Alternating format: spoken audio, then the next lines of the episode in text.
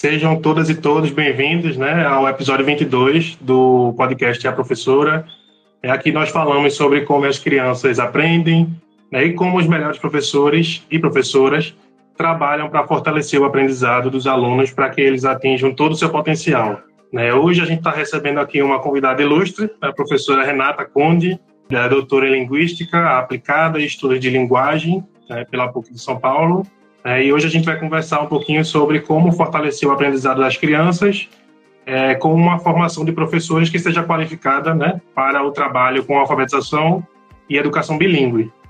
É, lembrando que esse podcast é gravado ao vivo, então toda semana aqui no canal da Escriba a gente tem é, recebe convidados. Então, se você ainda não se inscreveu, se inscreva agora, né, aproveite e toque no sininho para receber os lembretes de quando a, a, as nossas lives começarem.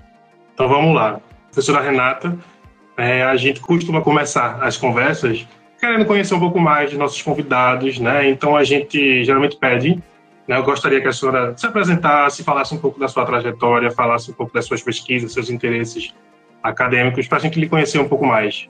Muito bem, vamos lá. Bom, acho que como muitos de vocês que estão por aqui hoje, eu comecei na sala de aula e muito jovem na sala de aula. E acho que isso é uma coisa importante. É, a gente começar na sala de aula antes de passar pela educação formal da universidade, de tudo que a universidade traz, faz com que a gente é, perceba que tem uma porção de coisas que a gente aprende só na hora que a gente está lá mesmo, sabe, no, no chão da escola e no dia a dia. Então, é, bom, comecei, como disse muito cedo, minha carreira na educação.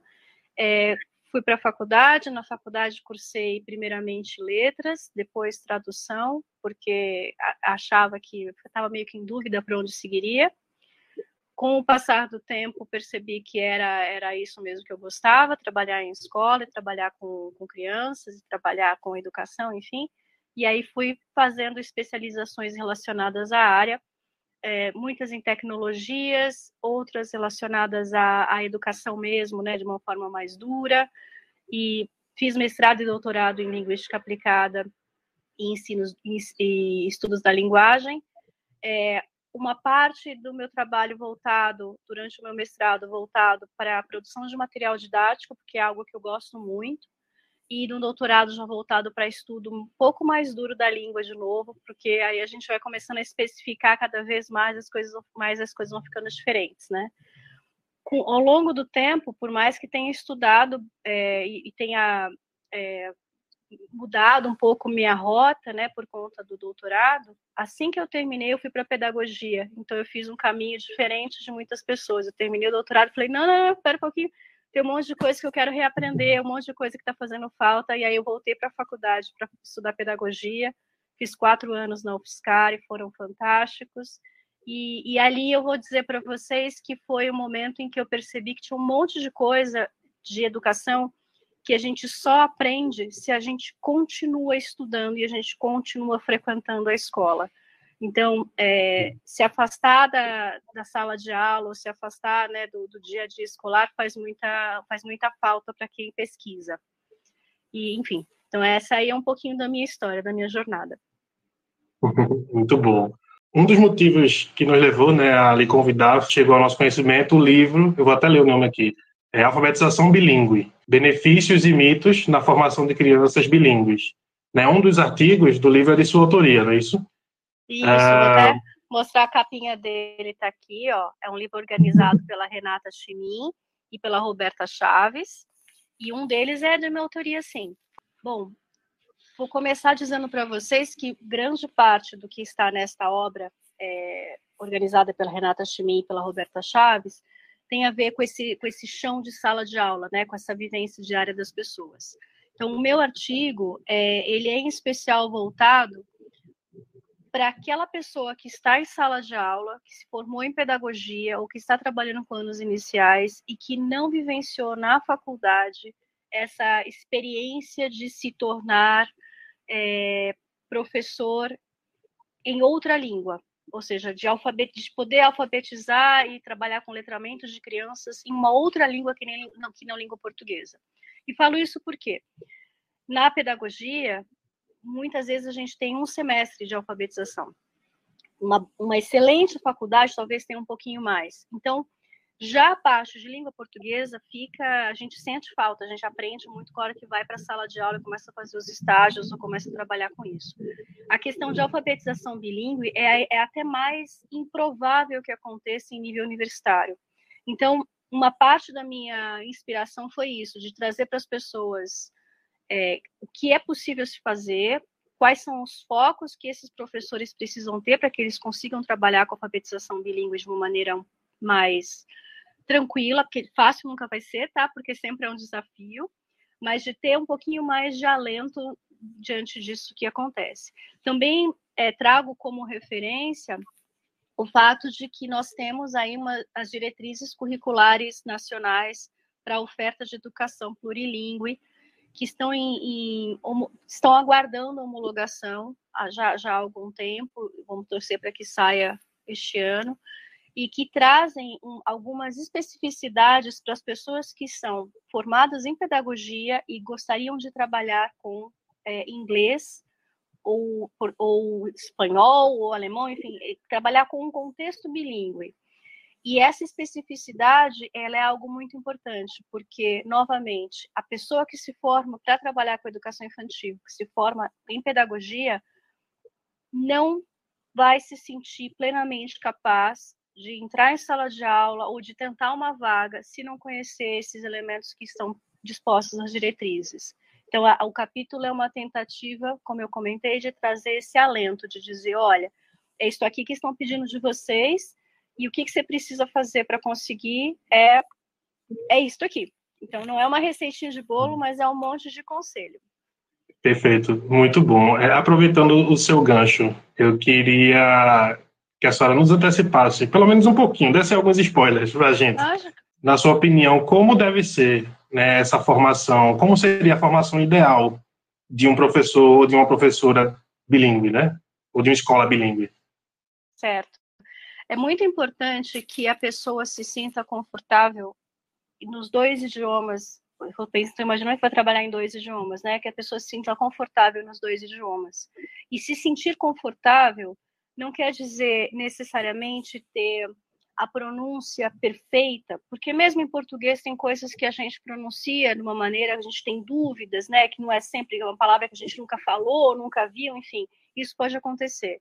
Então, não é uma, uma pronúncia que replique a identidade de uma determinada nação, mas é algo que seja é, claro, que faça com que as pessoas é, compreendam o que está sendo dito, e que demonstre sim qual é a sua identidade. Então, esse é um primeiro elemento, né? É importante se ter um desenvolvimento linguístico competente, mas ao mesmo tempo não se buscar a réplica de uma determinada nação, né? Estou dizendo isso porque vou pensar em inglês, né? Tem gente que fala, ah, mas se eu não tiver o sotaque perfeito americano, eu não vou conseguir emprego. Aí a minha pergunta é, americano de onde? Você vai ter que escolher um lugar porque Estados Unidos é enorme, né? E, e que lugar é esse? Será que né? Não é? São vários sotaques. Será que o sotaque que você vai escolher é exatamente aquele que o seu empregador? Não, então é muito muito maluco a gente se basear nisso, mas ao mesmo tempo é, é, é algo importante de ser tratado, porque isso é um item que faz com que algumas pessoas entendam que elas não podem trabalhar na educação bilíngue, ou que elas gastam, gastem muito tempo na formação buscando uma, a identidade do outro. Então, que esse é um ponto importante. É, voltando lá à sua pergunta. A gente tem de ter, sim, uma excelente competência linguística nas duas línguas. Por quê? Porque nós, sermos, nós seremos e somos sempre exemplos para os alunos, não é? Então, assim, é, a língua de instrução vai ser a língua, ela precisa estar correta, ela vai ser modelada muitas vezes pelas crianças, então, acho que esse é um primeiro elemento. Um segundo elemento importante para quem vai trabalhar com educação bilíngue é conhecer um pouquinho sobre o assunto, não precisa ser em profundidade, mas um pouco, para que a pessoa consiga romper preconceitos ou romper é, mitos. E aí eu vou voltar até o livro que você comentou, né? Existem muitos mitos e muitas crenças errôneas em, relação à educação bilíngue especialmente é, em todas as faixas etárias, mas principalmente de criança. Então, a gente escuta famílias dizendo assim, por exemplo, ah, se meu filho já, já é fluente em inglês, ele foi alfabetizado em inglês. E aí ele fez isso quando ele tinha dois, três anos de idade, ou cinco anos de idade, e nunca mais vivenciou isso, nunca mais desenvolveu. É colocar uma pressão em cima da criança desnecessária, né? Então, acho que é, é importante que o profissional que vai trabalhar com educação bilíngue tenha é, minimamente os conhecimentos para poder dizer para as famílias: olha, é, o que a gente está fazendo funciona de tal forma, tais expectativas são, são justas e outras expectativas não são justas. Enfim, então, eu diria que esses dois, dois são, são os dois principais itens. Né? Uma boa competência linguística e minimamente uma compreensão sobre é, o que é educação bilíngue. A competência específica do professor, como, por exemplo, saber ensinar matemática, saber ensinar ciências, isso eu entendo que é necessário para todos os contextos, bilíngues ou bilíngue e não bilíngue, né? Então eu nem entraria neste item, mas sim. Entendi. É, me ocorreu uma dúvida aqui. É, existe alguma formação específica, talvez uma, uma especialização ou algum curso que os professores possam buscar para se aperfeiçoar na parte de ensino bilíngue? Sim, existem muitas, muitos cursos de extensão, que são aqueles cursos de é, até 120 horas. E esses cursos de extensão, eles surgiram principalmente a partir da divulgação das diretrizes curriculares nacionais para a oferta plurilingüe que eu comentei, porque um dos itens que está, que está descrito lá na, nas diretrizes é que para que a pessoa possa trabalhar em educação bilíngue, e aí diante, ó, diante da, da homologação, tá? Está escrito que para pessoa, para que a pessoa possa trabalhar em educação bilíngue, ela precisa ter uma extensão de 120 horas na área, ou uma pós-graduação, ou mestrado ou doutorado. Então, as extensões, a gente teve um boom de extensão em educação bilíngue por conta desse documento. Também existem, existem pós, é, cursos de pós-graduação lato senso, que é a especialização de 360 horas, que dura dois anos, e alguns mestrados e alguns doutorados que acabam, você pode é, se dedicar a essa área especial. Então tem bastante coisa assim. Eu vou dizer que tem para todos os tempos e todos os bolsos. Tá? É, e tanto para o lado mais profissional quanto para o lado acadêmico, né? Digamos assim. Isso, isso. Lembrando que tudo que é extensão e, e, e lato senso, né, especialização, é mais prático. E isso é uma coisa uhum. importante que você mencionou.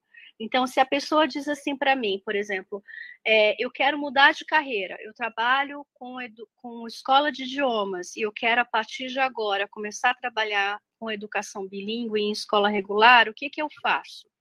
A minha resposta vai ser: busque algo prático que te ensine é, o beabá, né? E esse beabá vai ser um curso de extensão, de aperfeiçoamento ou de especialização. Agora, se a pessoa já está nisso e fala, ah, eu sonhava em fazer pesquisa, eu sonhava em ser professor universitário para poder ensinar as pessoas em relação, não, com, com, relação a essas coisas todas, aí o mestrado e o doutorado é o caminho. Mas eu começaria, eu começaria passos pequenos, sabe, para ver se se dá, dá ideias para pesquisa de mestrado. Então, sempre que a gente começa um curso mais rápido, a gente acaba tendo ideias, e acho que isso é importante. Uhum. É, exatamente. Eu estava me perguntando aqui, o que é que o, o professor ou a professora precisa saber sobre como uma criança aprende, né, o processo de aprendizagem da criança, é, para que ele coloque em prática, para que essa criança, com o passar do tempo na educação é, bilíngue, ela se torne uma usuária efetiva da língua. O que é que o professor precisa saber ou fazer? Olha, eu vou te dizer que se o professor tiver um conhecimento é, sobre como a criança aprende, ele já está é, apto a trabalhar com essa área. Porque o como a criança aprende, ela não, não é algo que vai estar específico para a educação bilíngue ou para a educação não bilíngue. É algo que faz parte da criança. Então, ter noção das culturas de infância, saber da importância das práticas sociais, do trabalho com diferentes gêneros, da experimentação, é, da aprendizagem por projeto, e isso tudo é, são, são, são todos elementos que impactam e que fazem parte de uma educação bilíngue de qualidade. Então, se o professor tiver conhecimento disso é, em língua portuguesa, a pessoa consegue certamente é, atuar, ela, ela, ela transpõe né, esse, esse conhecimento para a língua inglesa. Um outro elemento importante que eu diria seria a questão de conhecer sobre processos co cognitivos, sabe? Conhecer sobre cognição, entender é, a quantidade de desafio, a carga cognitiva dos desafios que são colocados às crianças. Porque uma criança que está num contexto de educação bilíngue, isso é até importante trazer, ela frequentemente, isso por estudos, tá, por pesquisas, elas têm muito mais é, rapidez para alguns processos e trabalham com muita facilidade questões metalinguísticas e metacognitivas.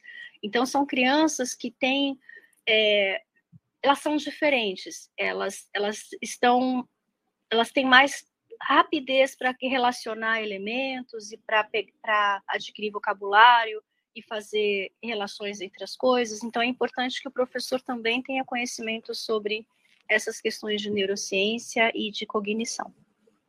Entendi. Muito bom. A gente costuma também pedir dicas aqui, né? Então, eu estava me perguntando, é, a senhora teria dica de alguma é, atividade ou brincadeira que seja assim própria ou adequada, né, ou indicada até para trabalhar a questão de uma segunda língua na educação, já na educação infantil, tem dicas de, de melhores atividades, digamos assim, para promover o aprendizado? Tá. Eu vou te dizer que as atividades relacionadas à educação infantil, às culturas de infância, elas são sempre importantes para que as crianças desenvolvam, se desenvolvam na totalidade. Mas, em especial, para a educação bilíngue, é, quase todo mundo começa com contação de história, e, e, com, a, e, com, as crianças fazendo as, a, a, réplica, né, o que a gente chama de role play, ou fazendo criação de, de situações de fantasia, é, em que eles podem fazer uso daqueles trechos de língua que eles aprenderam por meio das contações de história e transformarem, conseguem transformar aquilo em algo viável para eles. Então, isso é um item que é muito comum em escolas bilíngues. Uma outra coisa que é bastante frequente são elementos de experimentação. Então, as crianças adoram quando elas são envolvidas em descobertas. Sabe assim, pequenos detetives. Vamos andar uhum. pela escola e vamos criar, vamos descobrir alguma coisa. E aí, para o professor conseguir fazer com que a criança use a, a segunda língua de maneira eficaz, o professor pode trabalhar com a apresentação ou com o a, o desafio né, de que eles tenham que usar determinadas frases para que eles consigam relatar o que eles estão observando, que criem registros por desenho e depois tentem, se eles não escreverem ainda, né, é, criem registros por desenho e depois tentem explicar o que eles desenharam. Então, eu diria que esses dois caminhos são caminhos interessantes. É, a da contação, o caminho da contação de história e o caminho da exploração ou da experimentação e vou até brincar com a ideia dos pequenos detetives ou pequenos exploradores. isso seriam elementos que engajam e a criança acaba usando o idioma e se envolvendo com o idioma sem perceber, né? Não fica uma coisa chata. É, é interessante porque aguça a curiosidade também, né? Com certeza. É, aguça a curiosidade e ajuda o professor a fazer uma outra coisa muito importante que é organizar o seu plano de ensino. Então, é, diante de uma atividade como essa, é esperado que o professor é, tenha muito claro qual é, qual é a língua que ele vai introduzir, qual é a língua que ele vai é, usar com a criança para que a criança comece a ser exposta, né, ter uma exposição de qualidade, qual a língua que ele espera que a, que a criança produza, e isso são elementos, inclusive, que eu comento no meu capítulo lá do livro, que são os tipos de, de, de língua para cada tipo momento de aprendizagem. É, o professor fazendo o planejamento pensando nisso, é, ajuda a ter uma sequência mais bacana, sabe? Ajuda a ter mais concreto o quanto que eu espero, o, o que que eu espero que aquela criança desenvolva, o quanto que eu espero que aquela criança tenha de desempenho. Entendi. Muito bom. E quando a criança vai ficando um pouquinho mais velha, né, que ela vai chegando ali no segundo ano do fundamental, no terceiro ano, quais seriam as, abordagens mais adequadas para essa faixa etária? Tá.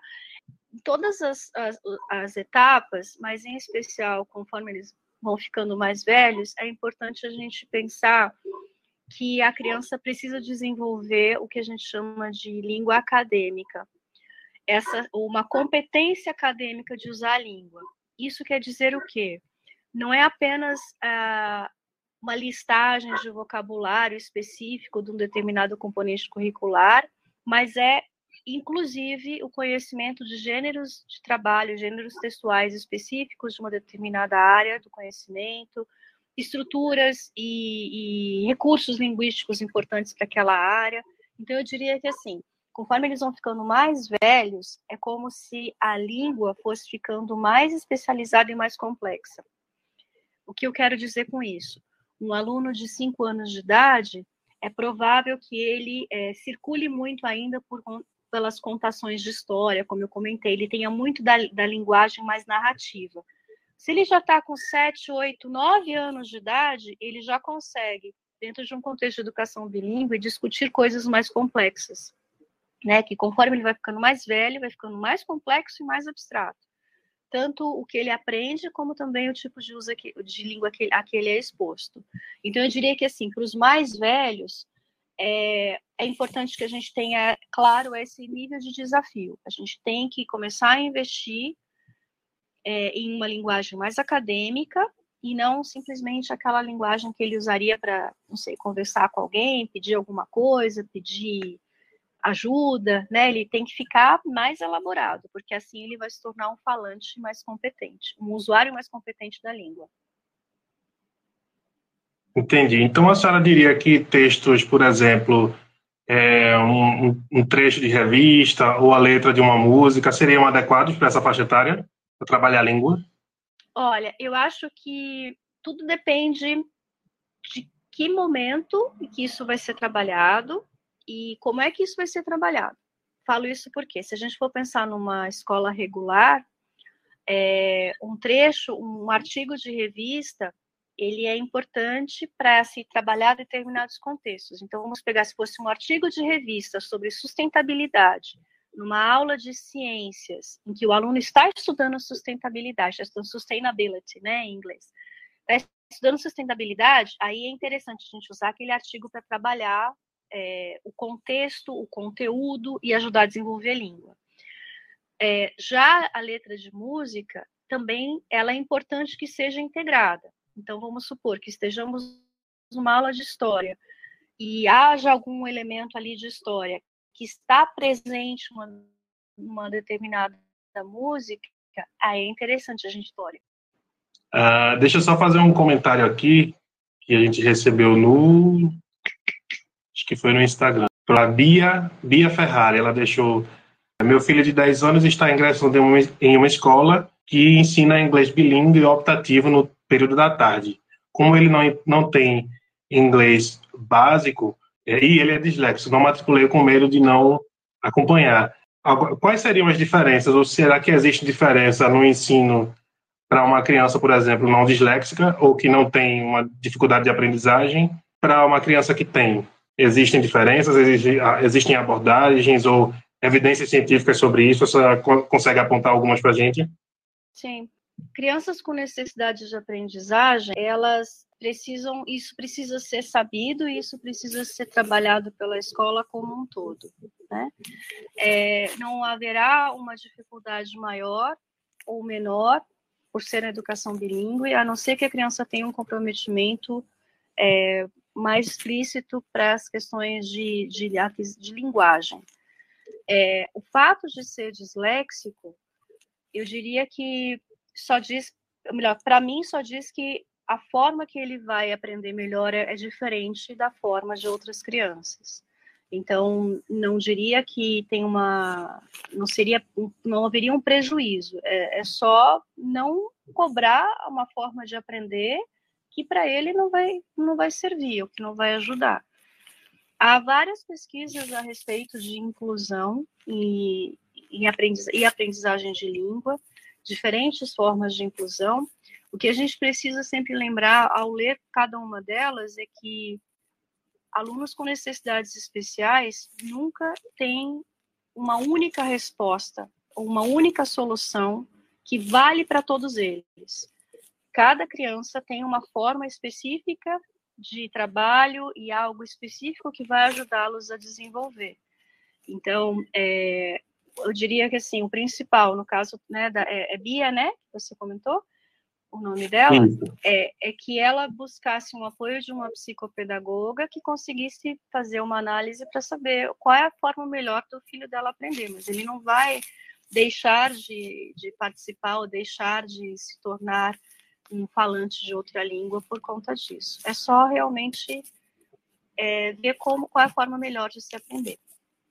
Entendi, muito bom. Espero que tenha respondido a dúvida da Bia.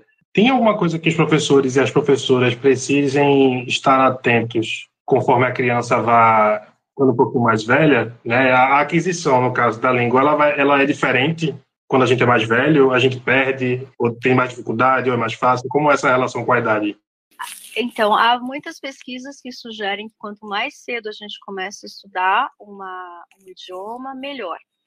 É, tem a ver com, com a plasticidade cere cerebral, então a gente é como se a gente estivesse mais apto a aprender.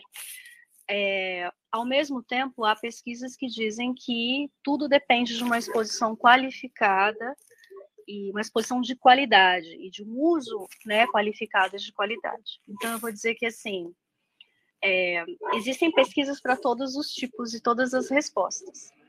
É, se eu for me basear só nela, só nessas pesquisas, eu ia ficar muito chateada porque eu ia ter que nascer de novo para fazer tudo que eu queria fazer, sabe?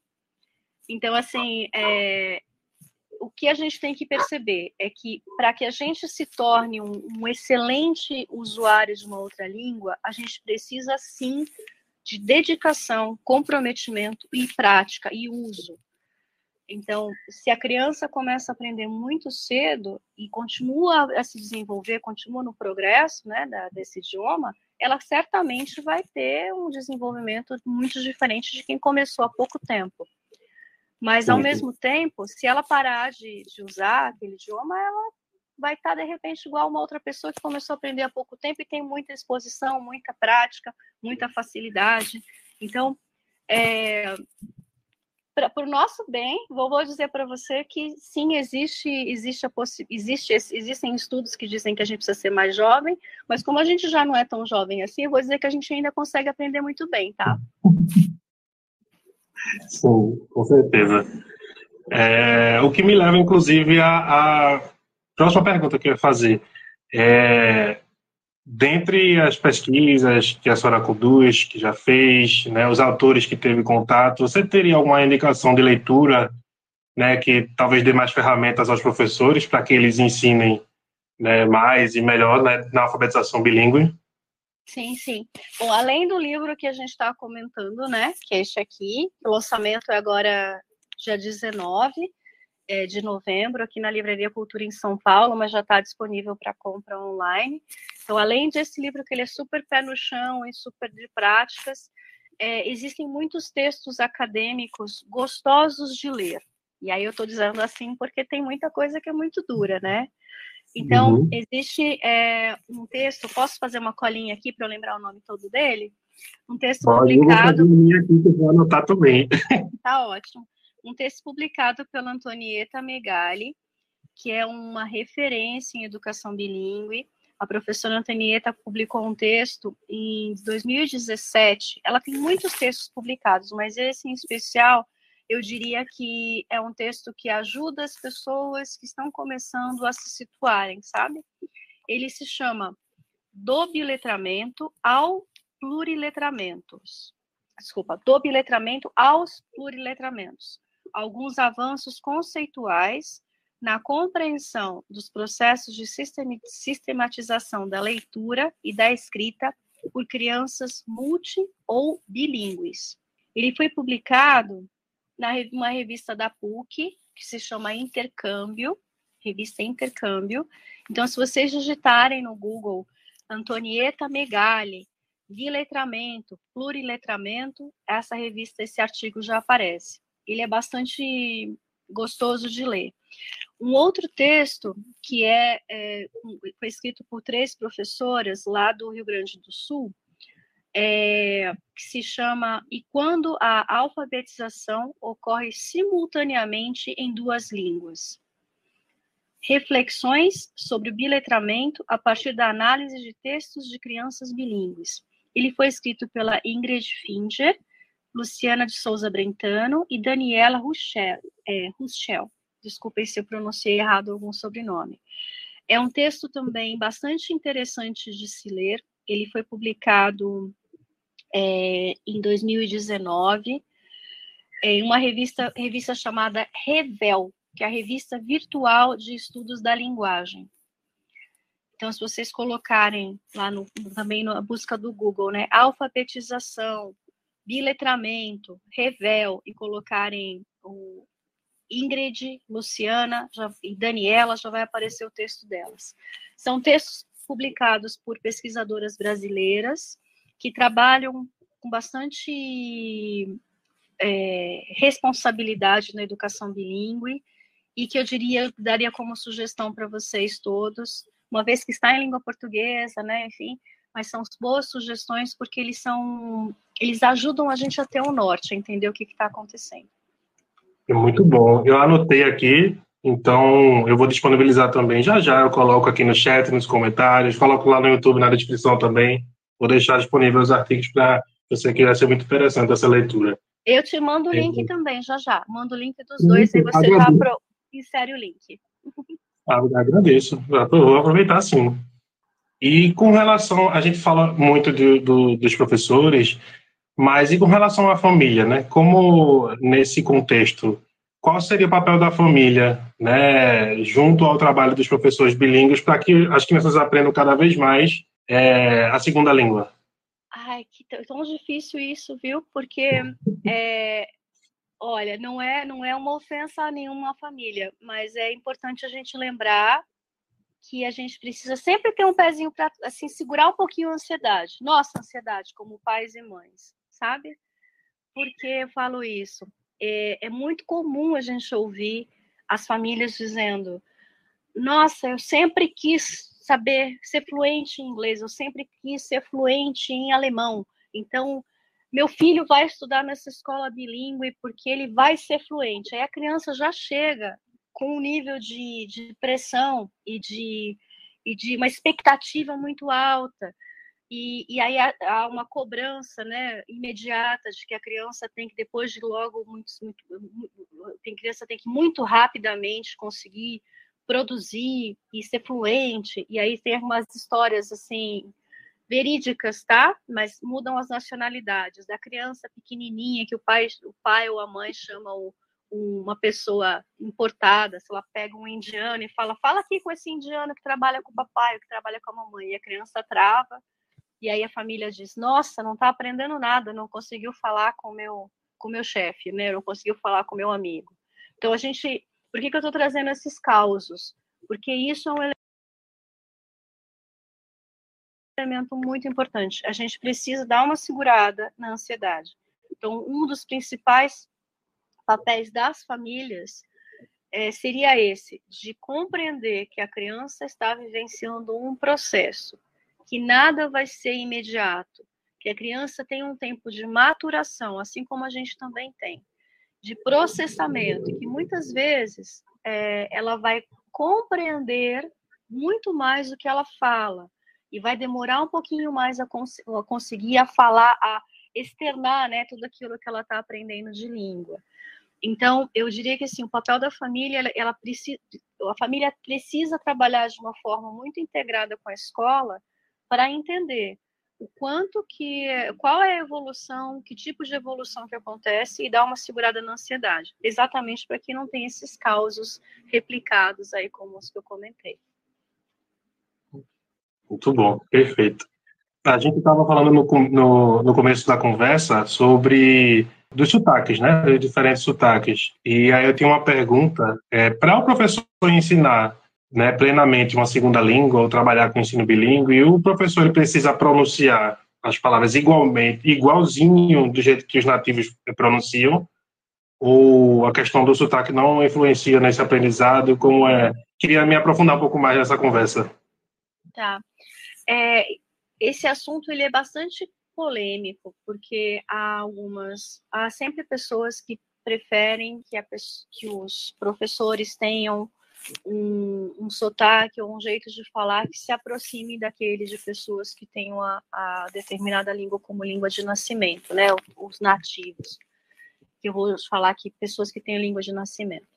É, uhum. O que acontece é que é, é, é, bastante difícil a gente deixar de ser quem a gente é, a gente deixar de ter a nossa identidade e de elementos da nossa identidade estarem representados na forma como a gente fala.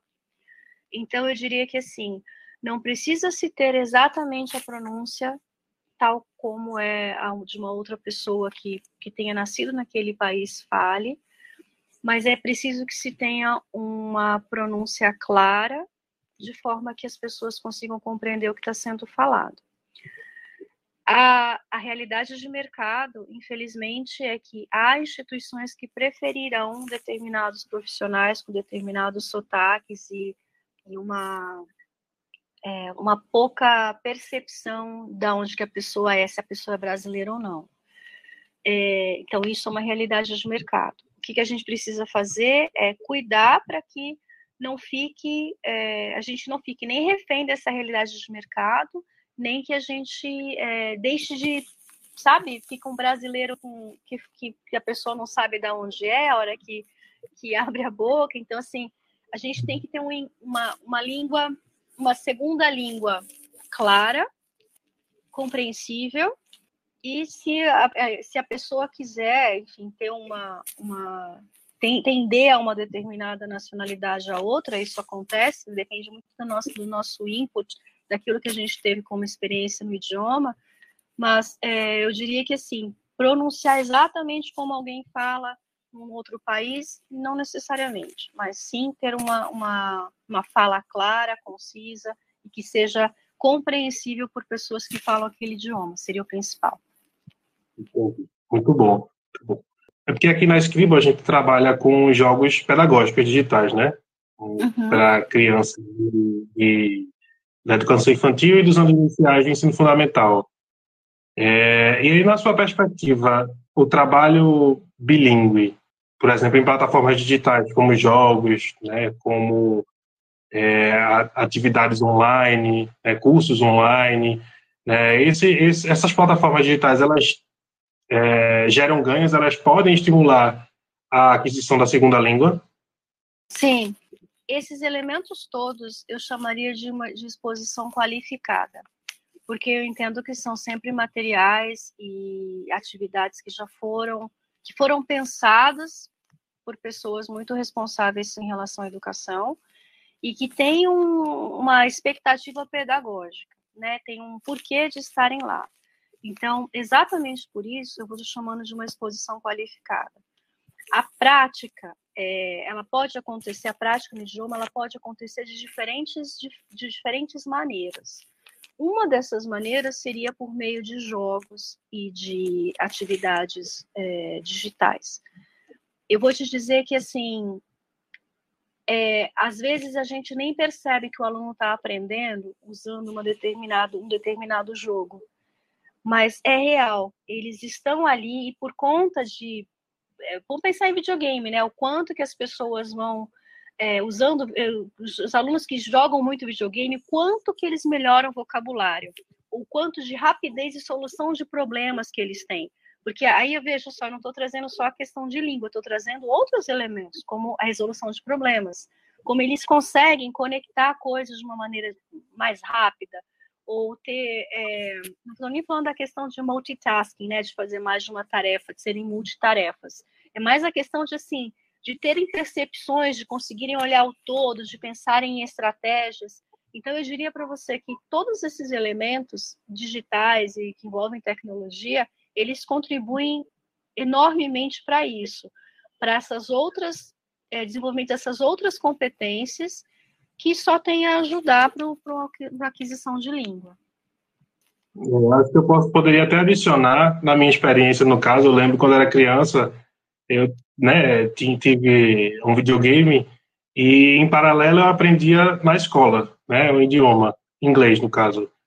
É, e por mais que eu não soubesse é, a língua, não dominasse todo, né, porque ainda estava na fase de aprendizagem, mas quando eu aprendia na escola, eu conseguia é, entender alguns termos pelo contexto, né, porque eu não sabia a frase toda, eu não sabia o texto todo, a fala toda, mas eu conseguia associar. E o contrário também acontecia, né? Alguns termos que você, pelo uso, você aprende no jogo que facilita, ah, isso aqui nesse texto da escola, eu já vi esse termo. Então, eu acho que a, a própria questão do, é, não sei se a palavra correta seria associação ou é, suposição ou indução, a pessoa está induzindo um, um, o significado de uma palavra, né? Eu, eu, imagino que esse também possa ser um, uma característica aí do, do, uso dos jogos, né? Em outra língua, no caso. Com certeza, esse mesmo, é, é, algo parecido, eu acho que as pessoas que estão aqui com a gente devem ter vivido, para quem não jogava videogame, deve ter vivido com letras de música, ou com filme, ou com seriado, né? Eu lembro de, de um, vou contar um caos. Eu lembro de um amigo. Eu sempre estudei inglês em escola e sempre fui muito dedicado e tudo mais. E eu lembro de um amigo que tinha um vocabulário assim fantástico e eu ficava extremamente, eu ficava cabreira, sabe assim, como é que esse menino que nunca se dedicou no estudo tanto que eu estudo tem um vocabulário melhor que eu, porque eu sentia isso, né? Ele sabia, de, ele tinha uma, um conhecimento de umas palavras que eu nunca tinha ouvido na minha vida. E o que que era? Era uma pessoa que ouvia muita música e lia as letras das músicas que ouviam.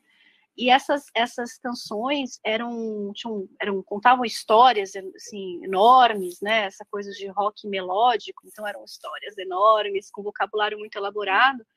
E ele foi adquirindo, assim, tinha elementos de, de língua, de estrutura que não estavam adequados? Sim, mas veja, a, aprendeu de uma outra forma. E, isso, quando a gente gosta muito de alguma coisa, e aí isso é importante, né? Se a gente gosta muito de videogame, ou a gente gosta muito de música, ou a gente gosta muito de filme, de seriado de televisão, a gente consegue sim, ou aprender ou, ou, ou capturar algumas coisinhas. É diferente de achar que a gente vai, vai sair fluente na língua, né? É, vou, até brincar, eu estava assistindo um seriado, eu estou estudando mandarim, estava assistindo um seriado em mandarim outro dia, pensei, ah, vou, vou arrasar, que eu estou estudando mandarim, vou entender tudo. Eu entendi três palavras. Então, é, é importante a gente perceber que, assim, não é porque a gente começa a assistir alguma coisa na televisão que a gente simplesmente vai, vai adquirir a língua, né? Precisa de, de, de, dedicação, mas se a gente gosta de alguma coisa, com certeza vai ter, vai, você vai ter uma dica, como você comentou, vai ter alguma coisinha ali que vai te dar uma dica do que que é, você vai conseguir fazer conexões de uma maneira mais fácil. Sim, sim, com certeza. Então é isso, professora. Eu acho que a gente conseguiu abordar vários tópicos, né, desde a infância até a educação infantil, até os anos iniciais, né, tecnologia, enfim, formação de professores, que era a nossa proposta inicial, mas a gente acabou expandindo para várias outras coisas, foi bastante interessante. Né, eu queria lhe parabenizar né, pelo livro, pela participação no livro. É, acho que é muito interessante, muito importante. Eu sei, tenho certeza que muitos professores vão se beneficiar com esse, essas reflexões do livro. É, queria deixar o canal aberto, né? Caso numa oportunidade futura, numa publicação futura, a gente gostaria também de conhecer, de, de ouvir um pouco mais sobre as suas, sobre as suas produções né, na área de, de ensino e aprendizado bilíngue. É, e queria agradecer também né, pela sua participação e disponibilidade. É, espero que tenha sido bastante proveitoso para o pessoal que está nos acompanhando agora. Muito obrigada pelo convite. E vou deixar só um, uma sugestão aqui para todo mundo que está por aqui ou que vai assistir uhum. depois é que a melhor forma de a gente se formar professor é a gente aprendendo com outros professores.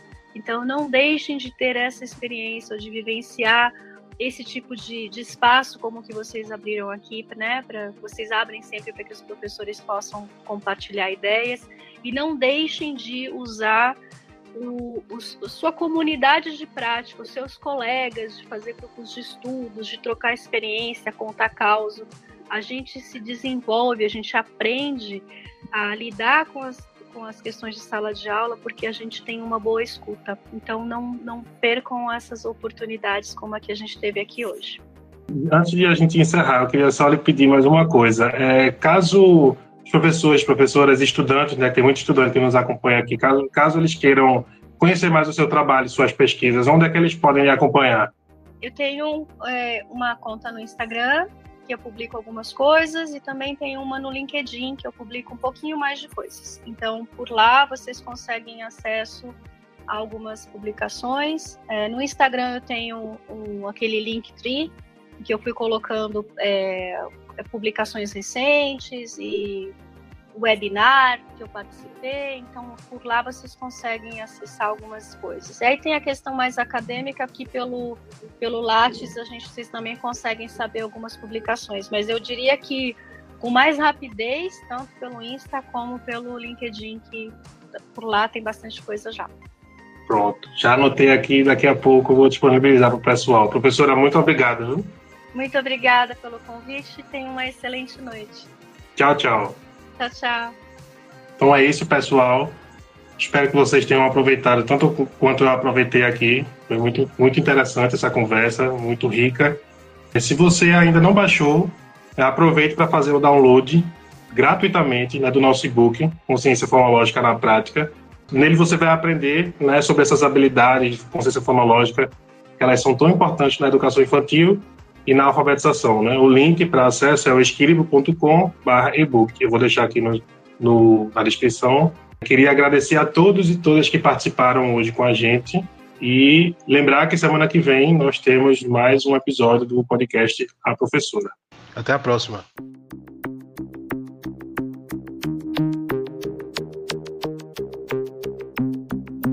Juliana foi finalmente nomeada para ensinar na rede municipal. No primeiro dia de aula, ela se depara com um bilhete anônimo de boas-vindas. Já nas primeiras aulas, os bilhetes passam a criticar suas práticas pedagógicas. Nos dias seguintes, começam a ordenar que a professora faça as crianças aprenderem a ler e escrever em um prazo curtíssimo. Qualquer pedagoga diria ser impossível. Juliana descobre que a professora anterior havia sumido sem aviso prévio, mas decide enfrentar as ameaças. Ela volta a estudar e aprende as novas evidências científicas sobre como ensinar a ler e escrever. Estimulando a consciência fonológica e fonêmica de forma lúdica e sistemática, a professora sente o avanço das crianças, ao mesmo tempo em que inicia a caça para descobrir quem é o maluco que a persegue e escreve os bilhetes infames. Para saber mais sobre o livro e ficar por dentro das notícias, acesse escribo.com/a professora.